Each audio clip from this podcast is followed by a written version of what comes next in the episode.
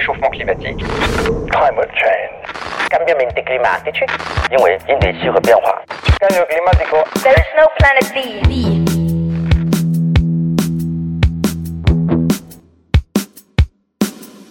Installer des panneaux photovoltaïques sur 1% des surfaces agricoles permettrait de couvrir quasiment la moitié des besoins en électricité de la France.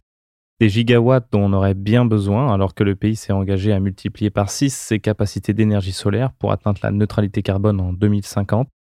De l'autre côté, près d'un agriculteur sur 5 vivrait sous le seuil de pauvreté. En outre, les revenus varient fortement d'une année à l'autre en raison des aléas climatiques. Participer à la transition énergétique tout en augmentant et stabilisant les revenus des agriculteurs, c'est la promesse très alléchante de l'agrivoltaïsme. Pourtant, tout le monde n'est pas conquis par cette technologie et certains craignent une accaparation des terres agricoles par les énergéticiens. Comme souvent avec la transition, rares sont les sujets qui font consensus. Pour parler de tout cela, j'accueille dans cet épisode Pauline Génie, responsable du programme énergie renouvelable de la recherche et développement d'EDF, ainsi que Gabriel Dufour, responsable communication du think tank Agridé. Agrivoltaïsme, opportunité ou menace C'est la question que l'on va se poser dans cet épisode d'échange climatique. Bonjour Pauline Jenny. Bonjour. Vous êtes euh, responsable du programme énergie renouvelable dans la branche recherche et développement d'EDF. Vous y faites notamment de la recherche sur l'agrivoltaïsme. Vous nous parlerez particulièrement du volet technologique. Bonjour Gabriel Dufour. Bonjour Florian. Vous êtes responsable communication du think tank Agridé, une association qui réunit les acteurs de la chaîne agroalimentaire, notamment pour penser l'agriculture de demain qui devra de plus en plus euh, faire face au changement climatique, mais aussi contribuer à l'atténuer. Et puis euh, surtout, vous êtes la première invitée à revenir dans ce podcast, puisqu'on a déjà parlé de méthanisation ensemble. Mais aujourd'hui, vous nous parlerez des enjeux de l'agrivoltaïsme pour la filière agricole. Mais avant de commencer, je voudrais qu'on définisse d'abord ce que c'est euh, l'agrivoltaïsme, aussi appelé agri-photovoltaïque ou agri-PV. Euh, Pauline, est-ce que vous pouvez nous en dire plus, s'il vous plaît? Exactement. Alors du coup, sur les, effectivement, on parle d'agrivoltaïsme. Ça, c'est le terme qui a été retenu euh, officiellement maintenant dans, la loi des accélérations des énergies renouvelables.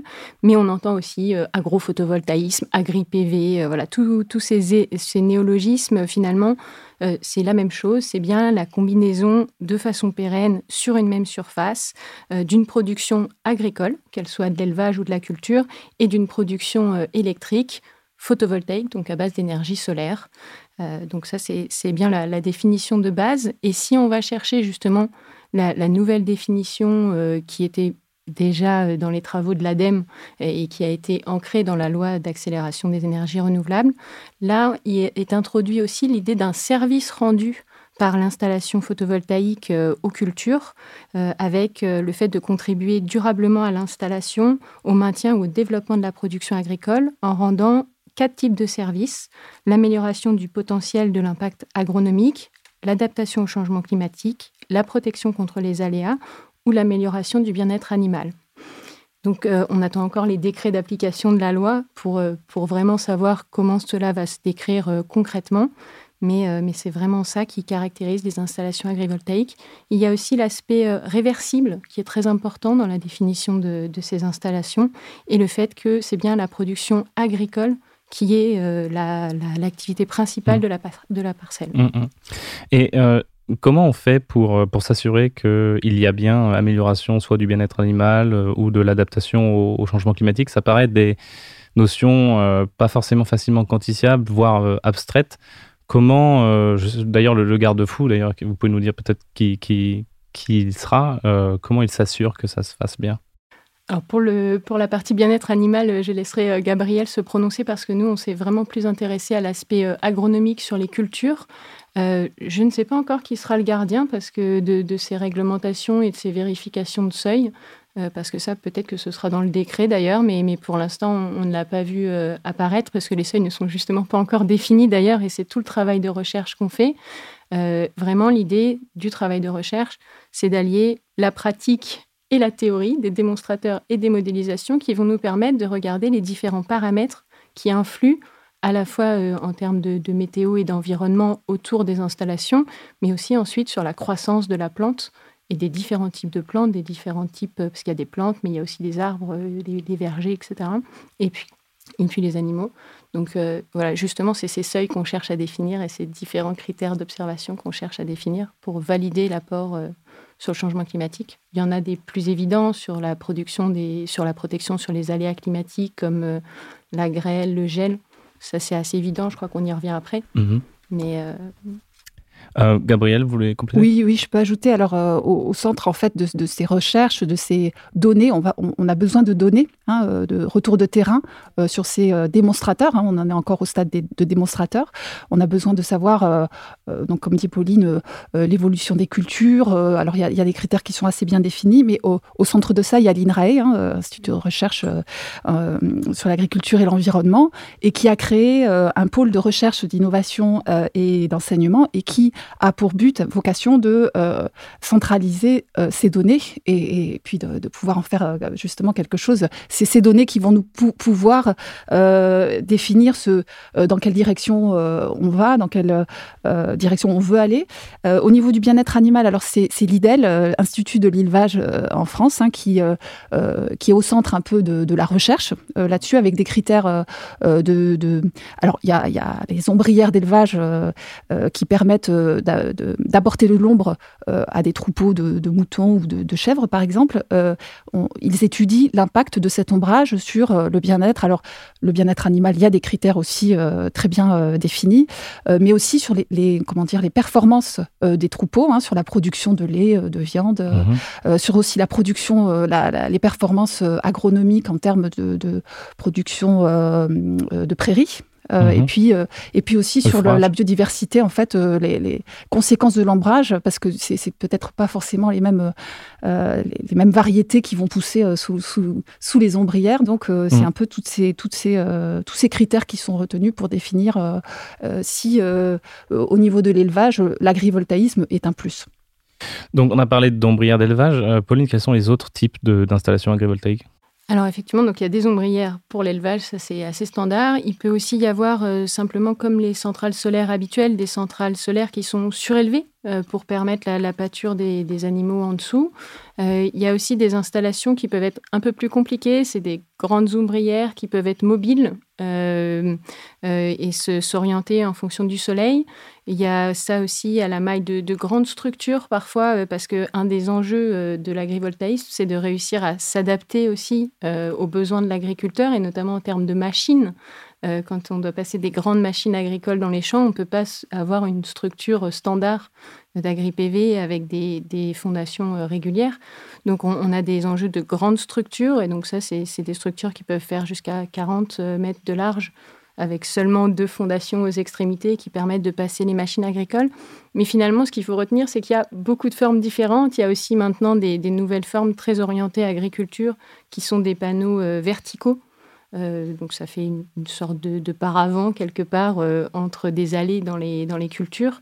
Euh, voilà, il y, a vraiment des formes différentes. Le but étant de s'adapter au contexte de chaque site et de chaque parcelle, de chaque type de culture et de l'agriculteur aussi, en fonction notamment de ses engins agricoles.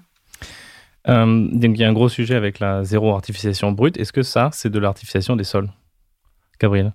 Alors, euh, la définition justement de, qui est donnée euh, dans la loi d'accélération des énergies renouvelables euh, définit la synergie entre la production agricole, comme l'expliquait Pauline tout à l'heure, et la production d'électricité, et justement pour ne pas être considéré, n'est pas considéré cette synergie et cette, cet agrivoltaïsme là n'est pas considéré comme de, l'artificialisation des, sols. Et ça, c'est important parce qu'il existe des, du panneau photovoltaïque au sol qui est en effet de, de, euh, de l'artificialisation, puisqu'il n'y a pas de production en dessous, mmh. il n'y a pas de, euh, il n'a pas été défini pour ça. D'ailleurs, il y a, il y a un un petit comment dire, une différence euh, pour les, les, les développeurs, hein, les développeurs, les, les, énergéticiens, s'adaptent aussi, ils sont, ils sont, s'adaptent au monde agricole. Donc pour eux aussi, il y a, des compromis.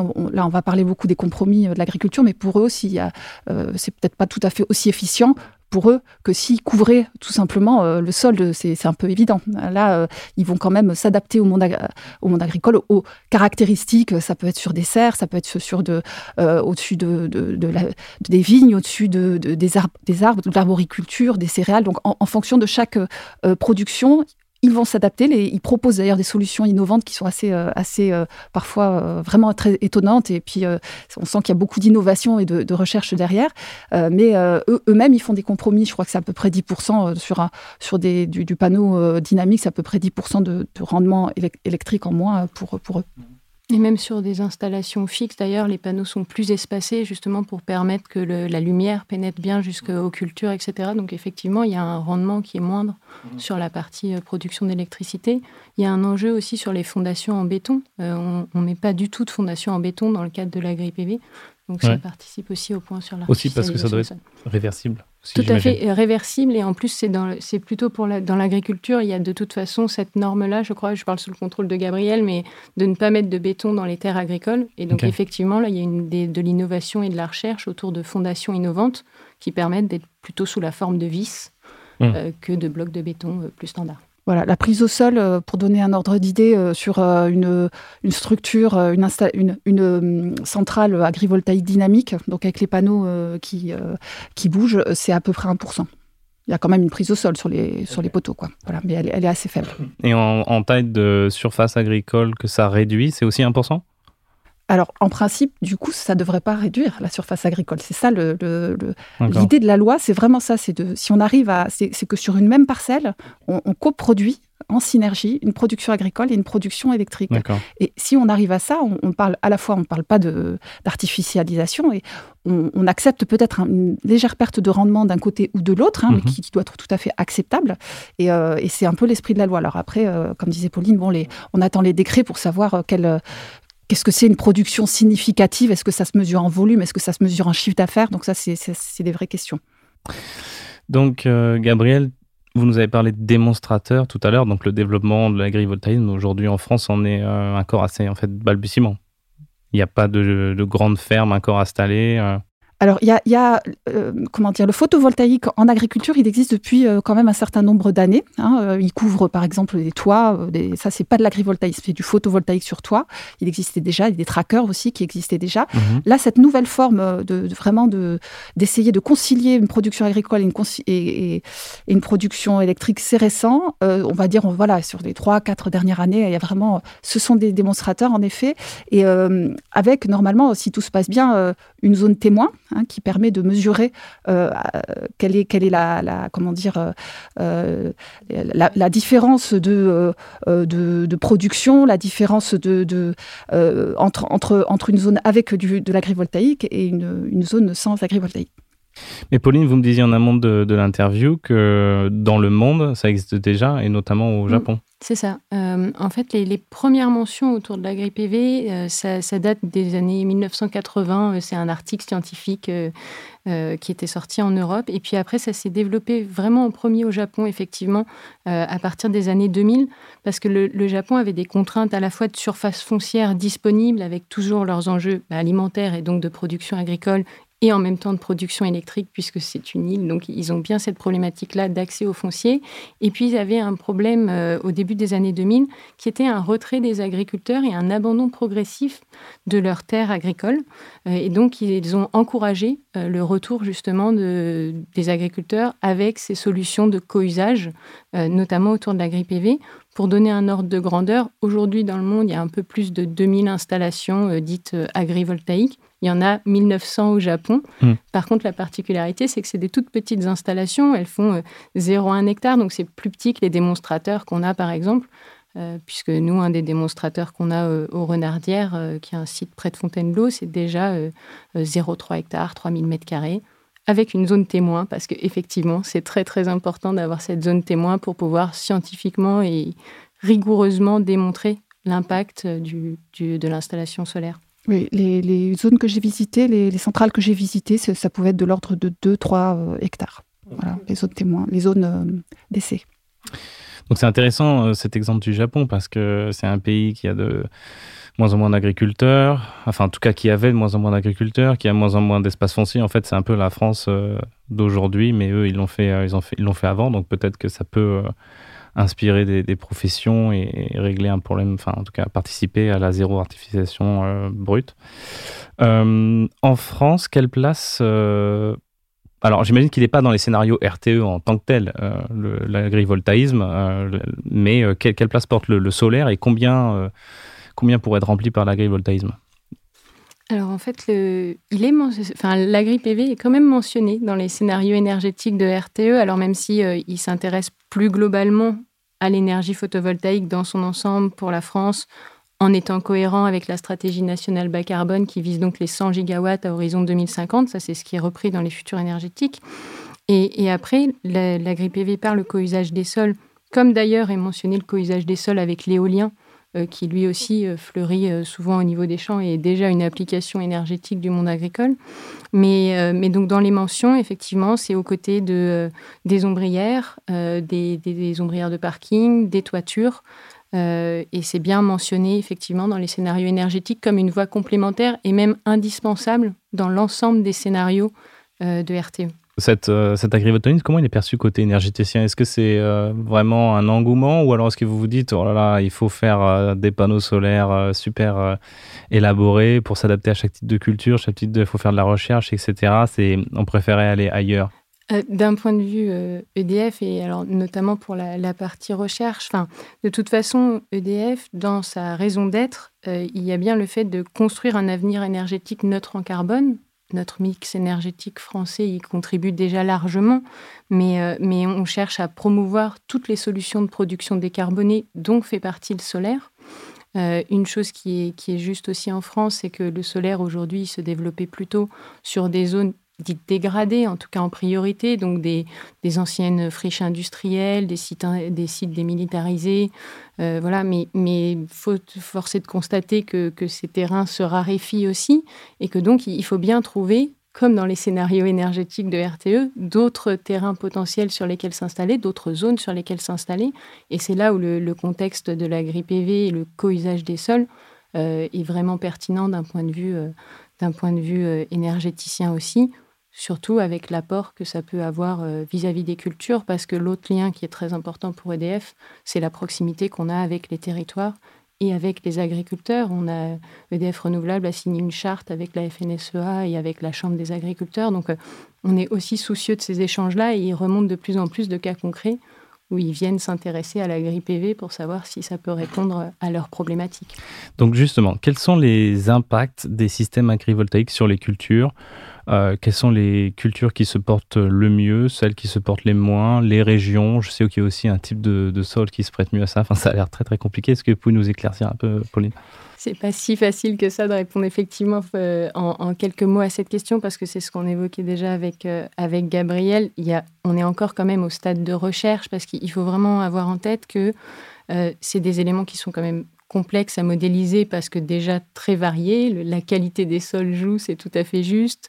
La, météo, tout simplement, joue. Potentiellement, bien sûr, le changement climatique si on se projette encore plus loin. Et puis ensuite, ça s'applique sur des plantes dont on doit observer le comportement agronomique qu'on cherche en plus euh, nous, pour faire les choses de façon euh, rigoureuse scientifiquement, à observer sur trois ans, parce que la, plante influe aussi sur son propre sol, et puis mmh. une année ne ressemble pas forcément à la suivante. Donc, euh, donc il y a vraiment cet enjeu-là d'observation sur plusieurs années.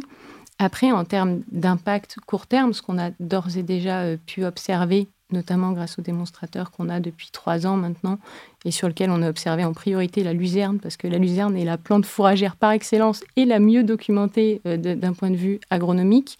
Euh, c'est que quand on compare nos zones témoins avec, euh, avec les zones sous panneaux, on a observé une amélioration du rendement autour de 10% sur ces trois années d'observation. Euh, on en apprendra plus aussi avec les données des autres démonstrateurs, et Gabriel le mentionnait, avec le pôle national de recherche là, qui a été fondé par, euh, par l'INRAE, euh, dont la signature a eu lieu la semaine dernière ou cette semaine, je ne sais plus, mais dont on est membre, et les données justement de nos démonstrateurs l'alimentent aussi.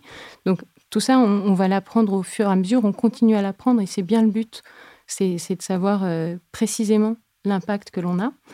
Euh, à, court terme, un impact très simple en termes de protection, c'est l'effet parapluie déjà que, peuvent avoir les installations les plus standards. Euh, alors moi j'appelle ça l'effet parapluie, je ne sais pas si c'est le bon terme, mais en tout cas parce que ça, protège finalement euh, notamment de la grêle en cas d'impact d'orage de grêle sur la, culture. Et donc c'est une sorte de protection mécanique qui est fournie aux cultures. Et puis après, on, observe déjà avec tout un tas de capteurs météo, mais aussi agronomiques sur les, sur les plantes, qu'il y, a, une sorte de microclimat qui se crée sous les panneaux selon leur configuration, selon les sites, mais avec par exemple l'été une température un peu moins haute, et une humidité un peu plus élevée. Donc ça, vous protégez la plante d'un certain stress hydrique quand vous mmh. arrivez à avoir cette, cette configuration. L'hiver, à l'inverse, la température est un peu plus chaude. Donc du coup, il y a un peu moins de gel et la, mmh. plante euh, ne prend pas froid quelque part, si je peux dire ça comme ça. Donc c'est ça les impacts qu'on cherche à regarder en vérifiant de façon vraiment très précise des critères comme euh, la biomasse produite de, plantes. Ça, c'est hmm. vraiment quelque chose qu'on cherche à regarder quand on Au parle. kilo, quoi. Oui, c'est ça. En fait, on le sèche et on regarde le, kilo produit. Euh, pareil, pour ne pas prendre trop la, masse d'eau en plus euh, dans les, critères. On regarde aussi la qualité nutritive et pour ça, on est associé à l'INRAE parce que c'est pas le domaine initial d'EDF euh, d'être dans l'agronomie, mais donc on, a été chercher cet institut de référence qui est partenaire avec nous. Donc, Gabriel Pauline nous disait un peu moins froid l'hiver, euh, mais il y a des plantes qui ont besoin de, de, froid. Quel est le, retour du monde agricole? Vous avez, vous avez brassé sûrement un, spectre plus large sur plus, de cultures. Qu'est-ce qui se dit? Euh, J'ai entendu par exemple pour les céréales, c'était pas incroyable bah, En fait, tout dépend de, des conditions climatiques. Enfin, ça dépend énormément des conditions climatiques. L'été dernier, euh, vous avez dû noter, même si vous n'êtes pas du monde agricole, vous avez dû entendre euh, avec la sécheresse euh, les difficultés sur la production d'herbes, les prairies qui se sont complètement dégradées, la qualité de certains rendements, etc. Donc, sur ces, quand les conditions sont vraiment comme ça, enfin sur la, sur la sécheresse, l'augmentation de la température, du stress hydrique, on a remarqué une amélioration, en fait, comme disait Pauline, des rendements. Mais il faut être très humble, vraiment très très humble, parce que peut-être que l'été prochain euh, voilà, hmm. bien, sûr, avec le réchauffement climatique, on, peut imaginer que les étés secs euh, et euh, la sécheresse va augmenter. Hein, c'est un peu les, prévisions, mais on ne peut pas, on peut pas comme ça imaginer que les rendements seront tout le temps, tout le temps bons. Et effectivement, ça dépend. En céréales, ça dépend. Il y a des mesures qui sont faites dans certaines zones, dans certaines régions. on va avoir de meilleurs rendements, dans d'autres moins. voilà, il y a, il y a beaucoup d'humilité autour de ça. Mais ce que je voulais dire aussi, c'est que le, il y a peut-être un esprit à avoir euh, sur cet euh, agrivoltaïsme en termes de, localisation, c'est-à-dire que c'est une opportunité en particulier pour des terres pauvres, pour des terres qui ont un faible rendement agronomique. Euh, donc je pense notamment toutes les zones intermédiaires. Hein, c'est euh, une diagonale à diagonale du vide hein, qui va du sud-ouest au, nord-est, avec vraiment des potentiels agronomiques très faibles. Euh, c'est de la géologie, hein, c'est des, profondeurs de terre qui sont, qui sont basses, qui sont qui sont pas très élevées, avec des voilà des, dégradations avec le temps, de l'érosion qui, est, importante. Donc c'est vrai que quelque part cet agrivoltaïsme qui est quand même pour les agriculteurs une opportunité financière et peut-être à, euh, encourager en, en, priorité sur ces zones euh, qui sont à faible rendement. Et d'ailleurs, on a noté que les pertes de rendement, quand il y en a, parce que ça arrive effectivement sur, en céréales notamment, euh, ils sont plus importants forcément dans les zones où il y a des meilleurs rendements, puisque hmm. l'importance du, du, rendement, enfin plus on, sur une zone qui produit beaucoup, les pertes du coup sont, peuvent être plus importantes. Donc vraiment en priorité aux, zones à faible potentiel agronomique. Si je résume en disant que euh, plus, les aléas, plus les aléas climatiques euh, sont euh, peu favorables, plus l'agrivoltaïsme sera utile. Est-ce que je, simplifie trop ou ça se dit? Oui, bah, oui, on peut. tout dépend, encore une fois, tout dépend de, euh, du climat, des résultats. Il euh, n'y euh, a, pas pour l'instant, on peut pas, on peut pas généraliser. En fait, mm. on peut pas généraliser. On est obligé de mesurer. On est et de et on va pouvoir après avoir des modèles peut-être prédictifs grâce à toutes ces données. On pourra se projeter.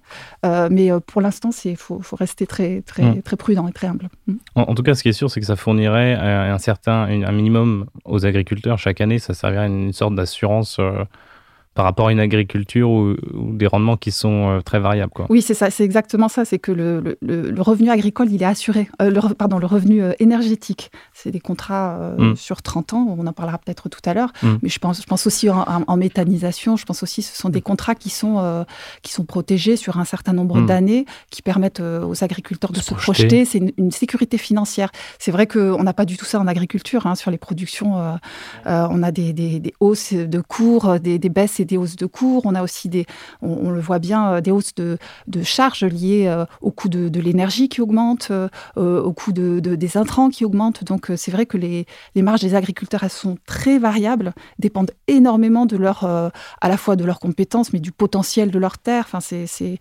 du, marché, de, plein de variables. Donc, ça, c'est un peu, il y, a quand même une, une incertitude hein, sur, sur ce revenu agricole, alors qu'il y a euh, une certaine sécurité sur, sur le revenu euh, mmh. énergie. Euh, donc on a parlé de l'impact sur les cultures, l'impact sur le bétail. Gabriel, tu nous as un petit peu un petit peu dit tout à l'heure que c'était contrôlé sur bah, la, la, viande produite, le lait produit.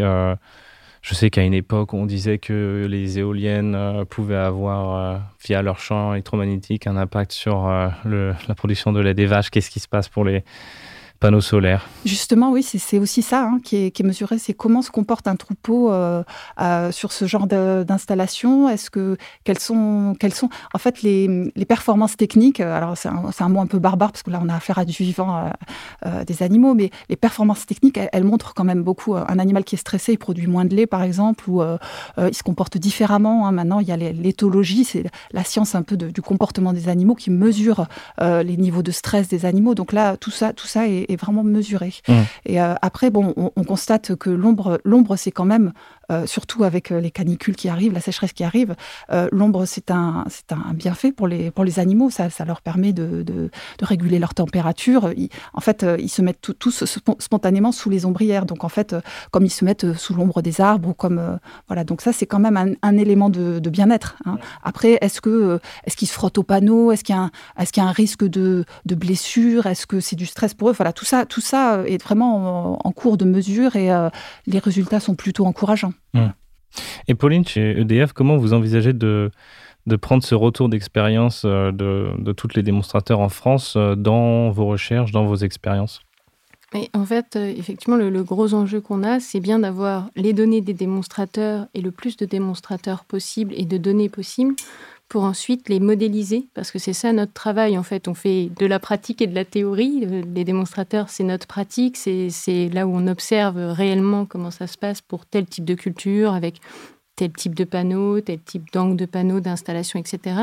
Et puis, on a la partie un peu plus théorique, en tout cas qui est une modélisation euh, numérique mmh. finalement, euh, à la fois du comportement agronomique des plantes, et ça c'est des modèles de l'INRAE qu'on utilise, et puis la, modélisation de la partie euh, production d'électricité, où ça c'est plus notre cœur de métier euh, côté EDF, et, on croise justement de plus en plus ces modélisations euh, avec le, le, réel de ce qu'on observe sur le terrain, l'un enrichit l'autre, et justement le but c'est d'avoir à la fin quelque chose, grâce à la pratique qu'on aura eue sur les différents démonstrateurs, qu'on aura aussi parfois pu mettre en commun, avoir une modélisation juste qui permet ensuite quand on est face à une vraie installation que l'on doit déployer sur une grande surface, euh, pouvoir avoir quelque chose déjà de précis sur l'impact que ça aura, tant en termes de production électrique euh, et effectivement les, évolutions de rendement, mais aussi l'impact agronomique pour bien garantir que ça apporte un service à la partie de production agricole et que ça mmh. ne la détériore pas. Est-ce que vous avez des exemples euh, d'innovation technologique que vous avez mises au point suite à des, retours sur des retours d'expérience?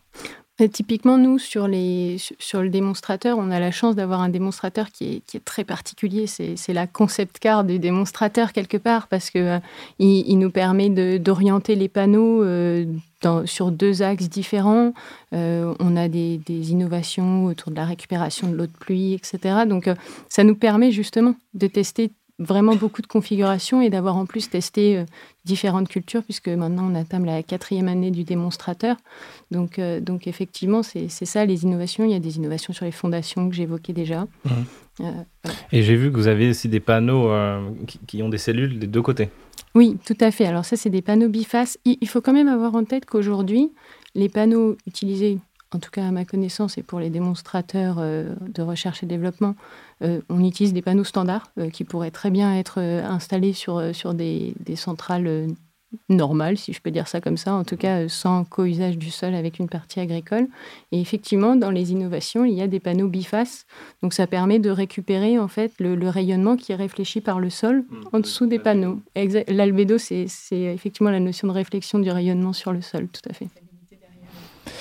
Euh, on peut pas parler d'agrivoltaïsme sans évoquer le, le modèle d'affaires. Euh, il, est, euh, il est au cœur des débats. Euh, et pour comprendre déjà les enjeux économiques, Gabriel, est-ce que vous pouvez nous parler de comment travaillent ensemble le triptyque agriculteur, propriétaire des terres et évidemment énergéticien Oui, et juste avant d'en parler, je, je vais, d'abord parler de, ce qui existe déjà euh, en termes de, contrats euh, de revenus des agriculteurs avec le photovoltaïque ou avec la méthanisation, euh, euh, euh, ces modèles-là, en fait, dans ces modèles-là, c'est l'agriculteur qui euh, investit, hein, qui achète les structures et qui revend l'électricité sous forme de contrat. Euh, et c'est ça qui sécurise un peu le, revenu. Euh, là, on est sur des modèles complètement différents parce que les coûts, d'abord, les coûts sont, sont, sont énormes puisque ce sont des démonstrateurs. On n'est pas encore dans la phase d'industrialisation, donc les coûts sont vraiment importants. Et les surfaces plusieurs millions, euh, Ouais. plusieurs millions euh, d'euros. Je crois que c'est à peu près un million d'euros par, euh, un peu plus même par hectare, me Hum. semble-t-il. Euh, donc, euh, Et les surfaces sont plus grandes aussi. les surfaces sont plus grandes aussi. Voilà. Donc en fait, les, les- les structures, elles appartiennent aux, dans, dans tout ce que j'ai vu, elles appartiennent aux énergéticiens. Voilà. Donc les énergéticiens, en fait, ils louent. Si, si je peux utiliser une image, ils louent une partie, la, la partie aérienne en fait, au-dessus, au-dessus des terres. Euh, C'est-à-dire qu'il a, il est lié. Alors, il- c'est un triptyque effectivement entre entre le le- le- l'exploitant agricole, hein, l'agriculteur qui, qui exploite des terres, euh, le propriétaire des terres. Alors parfois c'est la même personne, hein, propriétaire. Mhm. Un agriculteur peut être propriétaire, mais euh, parfois c'est- c'est c'est quelqu'un de différent. Et puis le l'énergéticien. Alors dans ce triptyque, dans les, il y a, il y a des, des modèles. c'est- Comme c'est pas légiféré, hein, il y a des modèles un peu différents, mais dans l'ensemble, euh, le revenu euh, généré par euh, cette forme de location, hein, elle est partagée entre le propriétaire et l'exploitant.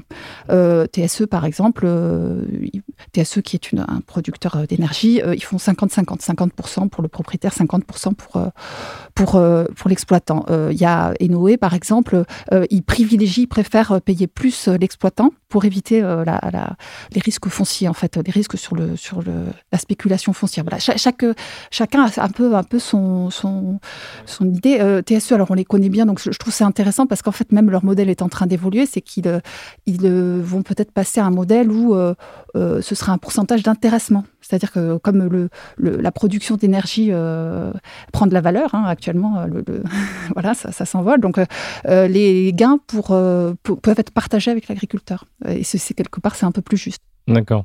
Donc 50-50, euh, c'est- c'est- voilà, c'est des choses qui, sont com- communes entre l'exploitant et l'agriculteur. Et ça représente combien par les énergéticiens dans, tout ça Si on, En- s'il y avait un seul chiffres. gâteau, ouais. Euh, en chiffres, alors oui, juste une dernière chose, c'est là on part d'un bail qui s'appelle un bail amphithéotique. Mhm.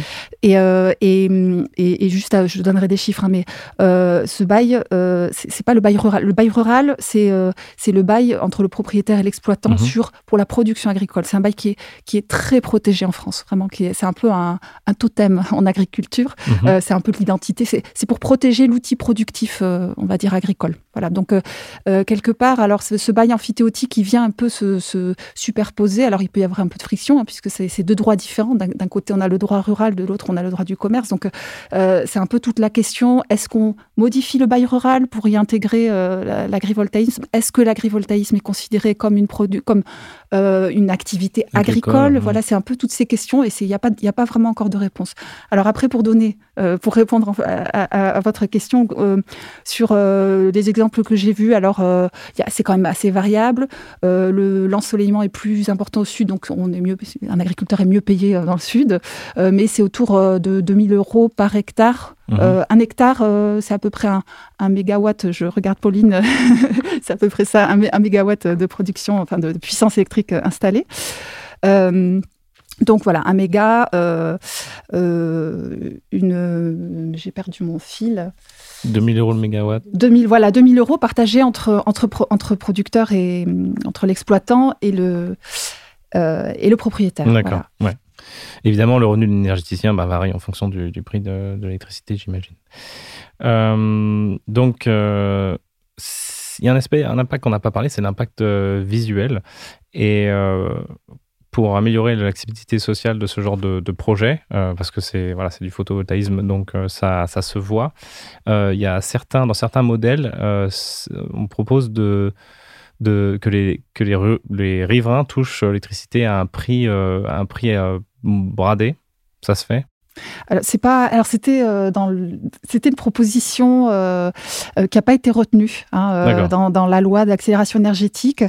Par contre, il y a quelque chose qui me paraît intéressant, qui est dans la loi, qui permet des boucles plus locales euh, de- de- d'énergie de, de, vente d'électricité locale. Et ces boucles énergétiques, elles vont pouvoir avoir des coûts qui vont diminuer. Mhm. Donc, les énergéticiens, alors, je parle encore de TSE, mais c'est ce que je connais le mieux, mais euh, ont, ont cette vision peut-être de, euh, de, comment dire, de, de boucles de production locale et qui vont permettre de diminuer le coût de l'électricité et notamment avec les riverains. Donc ça, ça peut être un, un élément qui permet euh, d'accepter mieux, Mm. effectivement, euh, le projet euh, par les riverains. Mm. Mais c'est vrai que les, c'est, un gros sujet, et pas que sur l'agrivoltaïsme. Ça l'est aussi sur la méthanisation, euh, sur euh, les éoliennes, euh, sur euh, tous ces projets qui participent finalement quand même à la transition énergétique, euh, mais qui sont... Alors, euh, tout, le monde a, globalement une vision positive euh, des ENR, très bien. Par contre, on n'en veut pas à côté de chez soi. Voilà, on ne veut pas en voir sur le paysage, on ne veut pas en voir en, mer, on veut pas. Voilà, ça c'est un peu.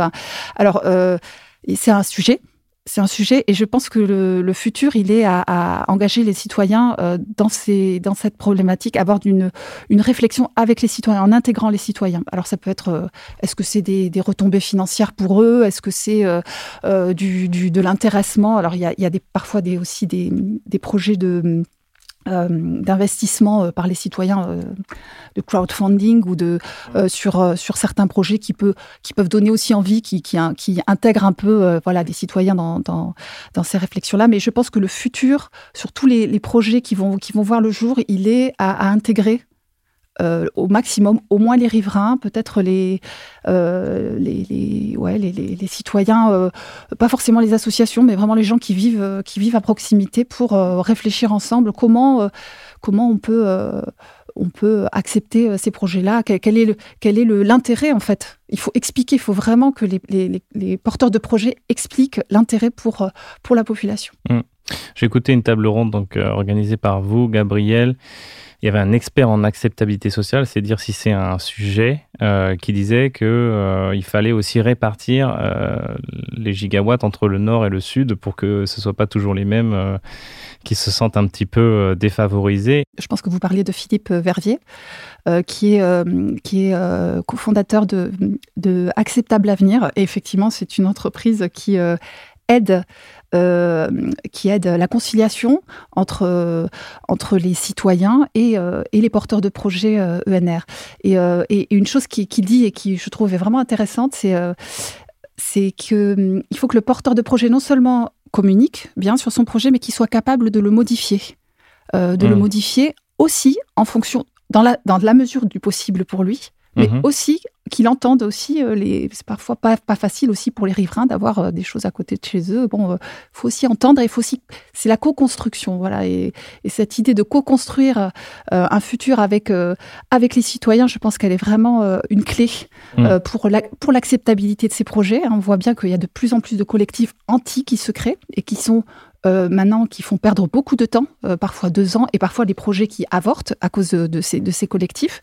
Euh, donc il y a quand même une voix euh, qu'il faut, et qu'il faut écouter de façon euh, constructive pour pouvoir développer au maximum euh, ces projets. Mhm. Pauline, il faut nous développer des, des panneaux transparents. Ça, ça fait partie des, des idées, ça commence à, à apparaître, hein, des panneaux transparents, des panneaux qui filtrent seulement certaines longueurs d'onde. Euh, donc, euh, dans les perspectives à, à 20-30 ans, je, pense que ça fera partie des solutions. Les, panneaux solaires sont installés pour à peu près 30 ans. Euh, Qu'est-ce qui se passe si euh, les rendements baissent, si l'agriculteur euh, s'accommode mal euh, S'il veut changer d'activité aussi, il veut passer, par exemple, on a parlé d'embryas pour les animaux, ben, il veut faire du maraîchage, il n'y a plus besoin du même type d'installation. Les, installations sont, je sais qu'elles sont réversibles, mais est-ce que c'est aussi facile que qu'on puisse le penser? C'est une bonne question parce que le bail il dure 30 ans. Donc euh, qu'est-ce qui se passe euh, quand euh, si ça se passe pas bien? Ça c'est vraiment une bonne question et, je pense qu'il va y avoir des, comment dire des, Peut-être la loi peut poser, peut poser des jalons, mais je pense que ça va être beaucoup dans les contrats, dans le contenu des contrats entre, entre les énergéticiens et les agriculteurs. Alors, si, un agriculteur veut changer de production là, souvent l'élevage il est souvent dans des zones où qu'on ne peut pas cultiver. Hein. Il y a une bonne partie de, je crois que c'est 40% à peu près de, de, de, pâturages qui sont pas cultivables en fait. Donc souvent, c'est aussi une façon de valoriser des, des terres qu'on peut pas qu'on peut pas cultiver par ailleurs. On, la, on les valorise déjà grâce à grâce à l'élevage et là on le survalorise avec avec une production d'électricité. dans ce sens-là, je voilà. Après il y a des, euh, des panneaux, comment dire, des installations, euh, je pense notamment au, à, aux dynamiques qui, euh, qui peuvent tout à fait. On, peut aussi bien faire de l'élevage en dessous. Elles sont suffisamment hautes pour qu'on envisage tout type de, de, production en dessous. Mais elles sont plus chères. Voilà elles sont beaucoup plus chères que les ombrières d'élevage. Les ombrières, c'est comme ce qui est moins cher, c'est le, plus rentable, c'est le plus simple, c'est euh, voilà avec. Euh, donc euh, voilà, c'est tout ça, c'est des questions. J'ai pas de réponse. Mmh, ça, trop il va y avoir une, une multiplicité, une, diversité de, situations, et, c'est justement ces situations qui vont faire qu'on va voir, on va voir des remontées de terrain qui vont nous permettre d'envisager de, l'avenir. Mmh. Euh, en préparant cet épisode, je me suis penché sur euh, les arguments de, la Confédération euh, paysanne, puisque c'est un peu le, syndicat agricole, peut-être vous, présenterez mieux que moi, mais qui est pas forcément fan pour l'instant de, l'agrivoltaïsme. Et s'il y a deux éléments qu'il met en avant, c'est bah, ce qu'on parlait tout à l'heure, c'est le, prix que l'électricien verse aux propriétaires des terres, qui peut aboutir, selon eux, a euh, deux effets de bord. Le premier, donc, c'est la, la, spéculation sur euh, les terres. On peut avoir des gens qui arrivent sur le marché des terres agricoles pour euh, les, acheter, les revendre, faire monter les prix, ce qui serait complètement rédhibitoire pour un paysan qui veut, s'installer et puis commencer son activité.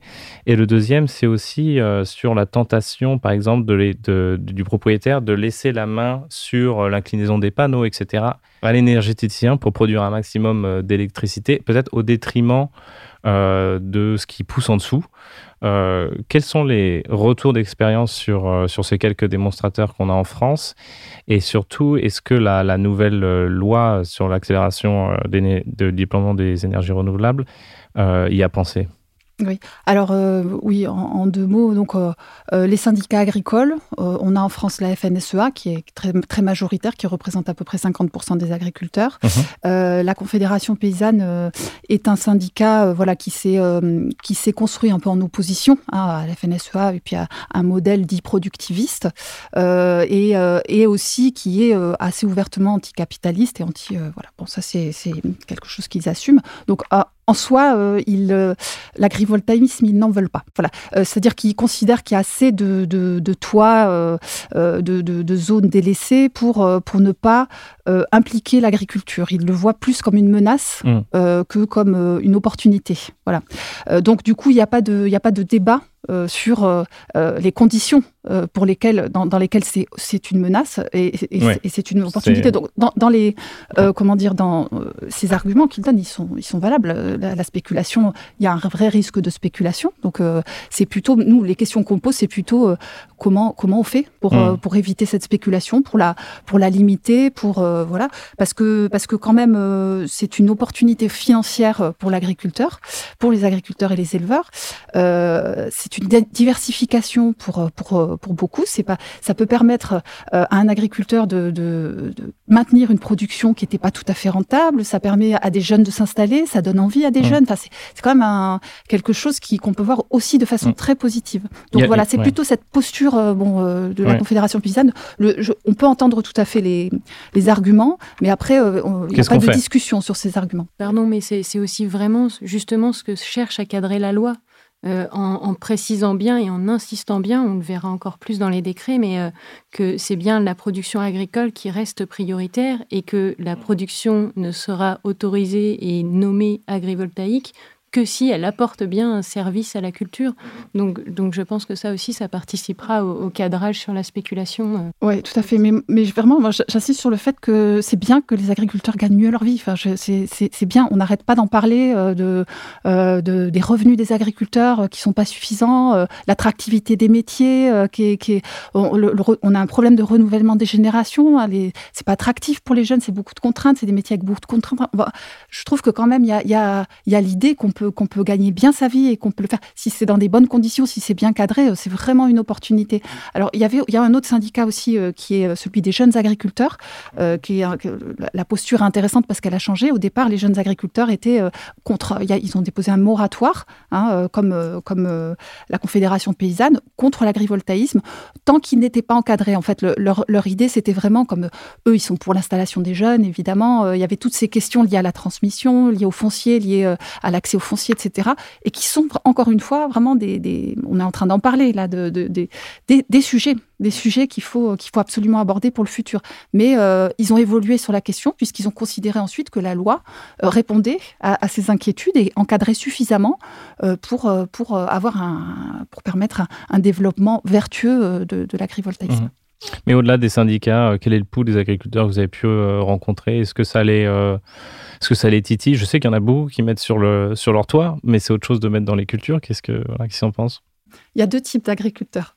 Il y, en a qui, euh, qui, qui, adorent l'énergie. Enfin, c'est assez, assez, inné, c'est assez. Euh, euh, ils sont partants. c'est, ils sont un peu, bah, je vais pas dire visionnaires, mais enfin, ils ont une vision très élargie de, de, de l'entreprise agricole. et puis il y en a qui sont très méfiants aussi. Voilà, il y, y, a quand même une partie du monde agricole qui est très méfiant parce qu'ils ont toujours l'impression que, que voilà, allez, on, va, on, va, encore profiter d'eux, le système va encore profiter d'eux. Donc, mmh. moi, moi, je pense qu'il faut, ouais, il faut, faut, faut les rassurer. Alors euh, vous parliez d'inégalités euh, tout à l'heure euh, entre le sud et le nord. il y a aussi des inégalités, bien sûr. Il y aura des inégalités puisque certains agriculteurs auront des panneaux, des installations chez eux et d'autres n'en auront pas. donc, est-ce que ça peut aussi être source de tension dans le monde agricole? Il y, a une approche qui est intéressante, c'est celle des coopératives. vous avez l'Alliance BFC, par exemple, qui est en Franche-Comté qui propose euh, une, une, vision collective en fait de cet agrivoltaïsme. Donc euh, l'idée c'est de c'est de d'abord de comment dire de mutualiser les coûts, l'installation, etc. De proposer des grappes de projets avec création d'un poste source qui est quand même voilà un sujet sur sur l'installation voilà sur le développement de, de, du photovoltaïque en France. Et puis c'est l'idée de proposer à tous les agriculteurs de la coopérative, même ceux qui n'auront pas de structure chez eux, euh, d'être sociétaire, d'être euh, de, actionnaire dans, dans, le, dans la structure et donc de profiter, d'avoir une retombée euh, aussi. Pour, je trouve que c'est une vision très intéressante, collective, et peut-être que ça peut s'organiser comme ça. Les, je pense que c'est quelque chose qu'on qu'il faut regarder de près. Pauline, j'ai oublié de poser une question tout à l'heure. Euh, est-ce que, euh, enfin, dans quelle mesure euh, l'électricité produite sur un agrivoltaïsme est compétitive par rapport au photovoltaïque classique et par rapport au photovoltaïque sur toiture? Alors, sur le terme de la compétitivité, là, c'est plutôt un terme d'achat, effectivement, et de, vente de cette électricité. Donc, ça, c'est des prix de marché ou c'est des contrats plus ou moins long terme. et c'est plutôt le travail de mes collègues d'EDF Renouvelable que celui de la recherche. Mais par contre, sur le rendement, ce qui est quand même relativement certain, même si, euh, même si on, adaptera à chaque culture et à chaque installation, c'est qu'on aura une production électrique qui sera a priori plus faible qu'une centrale euh, au sol standard, mmh. puisque justement, on va faire en sorte de s'adapter pour laisser passer la lumière, pour laisser de la place pour l'élevage. Donc, euh, donc, dans tous les cas, il y a des, des espacements potentiellement plus grands entre les rangées des panneaux plus hauts, des panneaux qui, qui s'orientent justement pour, euh, par exemple, laisser passer la lumière. Euh, un, cas standard sur des installations dites à, à tracker et donc dynamiques, c'est que par exemple au printemps, dans la journée, quand la plante a besoin de lumière et de rayonnement solaire pour croître, le, panneau est orienté pendant la journée de façon parallèle aux rayons du soleil. On comprend bien à ce moment-là que lui, du coup, il percute pas du tout, enfin les rayons ne le percutent pas, donc il ne produit pas, mais par contre c'est bénéfique à la plante. Mmh. Le soir, on peut le réorienter plutôt en le mettant comme une sorte de toiture pour protéger justement des éventuelles gelées qui au printemps peuvent être euh, dramatiques pour certaines cultures. Mais donc vraiment comme on l'oriente, en tout cas dans toutes les modélisations et les démonstrateurs qu'on a aujourd'hui, pour faire en sorte que la culture, elle, ne se dégrade pas, mmh. c'est nécessairement une, un peu une perte de rendement et de production électrique. Euh, mais, mais en même temps, ça permet l'usage d'un foncier commun et qui sera indispensable parce que quand on regarde les, surfaces disponibles à la maille France. quand on vise les 100 gigawatts à horizon 2050, ça c'est la stratégie nationale bas carbone française. le potentiel en, toiture d'installation, c'est autour de 40 gigawatts. Le potentiel sur les ombrières de parking et les sites délaissés, c'est plutôt 25 gigawatts. Donc on voit bien qu'il reste encore de la place à aller chercher et d'où mmh. l'intérêt de ce co-usage du foncier. Mais c'est mieux qu'en toiture? Ça, dépend. de votre toiture en fait, parce mmh. que même pour une toiture, bah, selon l'orientation du toit, parce qu'en général on ne construit pas sa maison par rapport à son orientation si on met des panneaux sur le toit. Donc finalement, il n'y a pas tant d'installations sur toiture qui sont totalement optimisées en termes de production, ce qui est différent dans le cas d'une centrale au sol, puisque elle justement on la conçoit pour être optimisée. Mais du coup, en fait, en fonction du site, je sais bien que c'est pas super satisfaisant, mais la réponse, c'est plutôt ça dépend vraiment de chaque site. C'est souvent ça la réponse. Gabriel, comment vous qualifieriez euh, l'opposition de manière générale à la grille euh, photovoltaïque? Comment je la qualifierais? Mhm. euh, Je pense que je pense qu'on a un moment charnière des des transitions climatiques et environnementales. Je pense qu'on a un mur qui arrive devant nous. C'est le, changement climatique. Euh, il va modifier profondément, il est déjà en train de modifier profondément nos, nos, vies. On n'est pas encore dans la, dans, la tourmente la plus importante, mais ça va arriver. Les agriculteurs sont en première ligne de ce changement climatique. Ils doivent s'adapter, ils s'adaptent au maximum, mais ça va très vite. Donc en fait, le, pour moi, on est, on est condamné à travailler ensemble pour aller vite. Et là, aller vite, c'est euh, développer les énergies euh, renouvelables, c'est qu'une partie. Hein. Euh, il y a bien sûr tout un, volet sur la sobriété, sur l'efficacité énergétique, sur diminuer complètement. On, passe d'un monde de, qui, s'appuie complètement sur les énergies fossiles, et c'est le cas pour l'agriculture. L'agriculture s'appuie complètement sur les énergies fossiles pour fonctionner aujourd'hui. Et ça demande un changement de paradigme. Euh, donc le, monde de demain, il sera, décarboné. Donc comment on fait? Euh, et, en fait, dans cette, dans cette vision-là, euh, évidemment, les ENR, il faut les développer énormément. Et, et, juste ma vision, c'est que les agriculteurs, ils, peuvent être au centre. Ils sont déjà, c'est 20% des ENR, hein, les agriculteurs dans, en France, de la production en France. Via les agrocarburants en comptant les agrocarburants, euh, l'éolien, euh, oui, oui. Et, euh, et, ils peuvent être vraiment des acteurs principaux, enfin des, acteurs majeurs des transitions énergétiques. Donc, et en plus de, cette posture, peut aider parce que vous, savez qu'il y, a une image assez négative parfois hein, de, des activités agricoles, non pas des agriculteurs, mais des activités agricoles. On a parfois la société a un regard un peu critique et, négatif, et donc ça peut permettre aussi aux agriculteurs de d'être réhabilités un petit peu dans au, au niveau de l'opinion publique. Et ça, voilà, c'est quelque chose qui est, je trouve, est vraiment très positif. Pauline, nous ne sommes qu'au début de l'agri PV. Votre démonstrateur, vous l'avez dit, a trois ans. ça ressemblera à quoi l'agri PV d'ici 15-30 ans selon vous? Effectivement, on l'a évoqué rapidement, mais en fait, moi, je crois beaucoup à des solutions, déjà des structures vraiment adaptées et finalement très diverses selon les contextes, selon les besoins. Euh, et, donc finalement, il y aura sans doute une place pour différentes technologies. Et puis on l'a évoqué rapidement sur euh, les panneaux, par exemple, transparents, euh, qui ne filtrent que certaines longueurs d'onde, et où finalement, comme ce pas des longueurs d'onde visuelles, bah, nous, on s'en rend pas compte. mais, mais ça sert par contre en rendant un véritable service de protection aux cultures.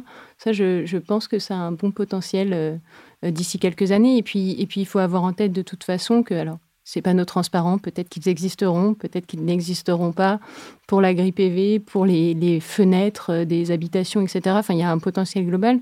Et par contre, de toute façon, il y a, un enjeu autour des, panneaux et de l'amélioration des rendements des panneaux photovoltaïques, qu'ils soient au sol ou pour la grille PV. Et donc ça, c'est aussi une réalité, c'est que chaque panneau produira plus. C'est notre 1 MW par hectare qu'on prend aujourd'hui comme référence facile pour pour nos calculs de coin de table, je suis convaincue qu'il va continuer à augmenter grâce à l'amélioration des rendements photovoltaïques.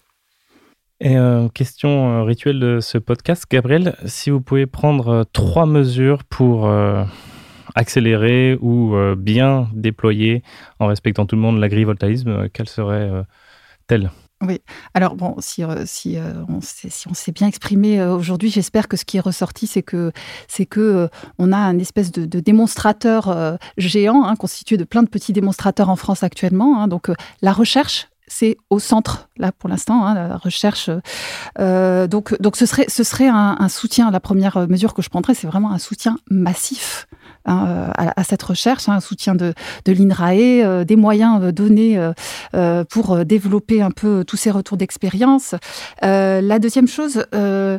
On a parlé beaucoup de, cadrer, on a parlé de la loi, de, des garde-fous, etc.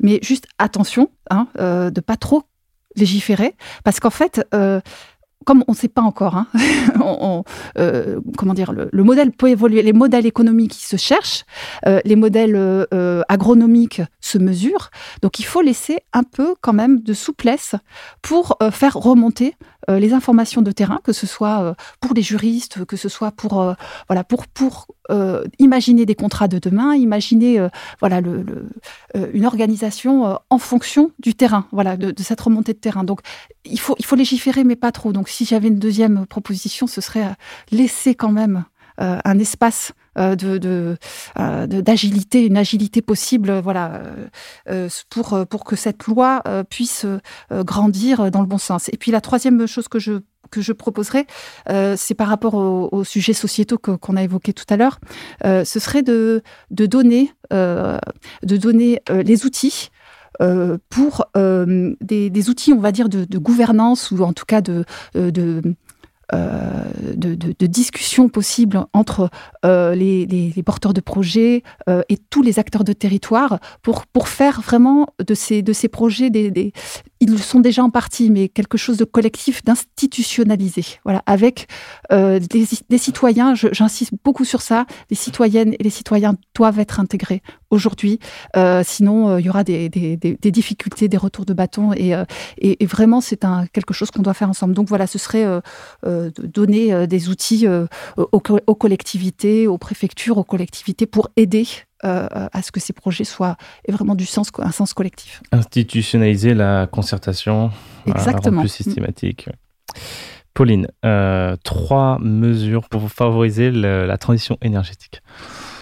Alors moi, finalement, une première mesure, je ne sais pas si c'en est vraiment une, mais ce serait d'appliquer de, lire déjà pour commencer euh, le, rapport qui a été fait par la commission d'enquête euh, sur euh, la, souveraineté, enfin la perte de souveraineté et d'indépendance énergétique de la France et en appliquer quand même une grande partie de leurs recommandations parce que finalement ce travail d'enquête parlementaire a été excessivement bien fait et les recommandations sont vraiment orientées et constructives pour la transition énergétique et réussir la transition énergétique française. Euh, et, les deux que je choisis, mais qui sont dans les conclusions de ce rapport-là, finalement, c'est euh, de soutenir les filières renouvelables avec une industrie en France ou une industrie au moins européenne euh, aujourd'hui, il faut avoir en tête vraiment que les, Chinois euh, mènent totalement la danse hein, sur tout ce qui est autour de l'énergie euh, photovoltaïque, alors qu'en en France ou au moins en Europe, il y, a des vrais potentiels et il y, a, des pépites sur certaines technologies. Et donc, ce serait bien d'avoir le soutien financier autour de, ces filières-là. Et puis, et puis développer toutes les, toutes les solutions euh, d'énergie décarbonée et de production d'énergie décarbonée, donc l'agri-PV dont on a parlé, mais, mais aussi euh, l'éolien, euh, qu'il soit à terre ou en mer, le, nucléaire qui est décarboné. Voilà, toutes, toutes ces, ces solutions-là qui nous permettent de ne pas continuer à relâcher, enfin en tout cas moins relâcher de, gaz à effet de serre, parce que la, la sobriété seule n'y suffira sans doute pas. Ce sera le mot de la fin. Merci Pauline Jenny, merci Gabriel Dufour. Merci Florian. Merci. Voilà, j'espère que cet épisode vous a plu. Si c'est le cas, n'hésitez pas à le partager, ça m'aide énormément. Merci à Gilles Marteau pour la musique, Studio 1212 pour la production et enfin, merci à vous pour votre écoute. Portez-vous bien et à la prochaine.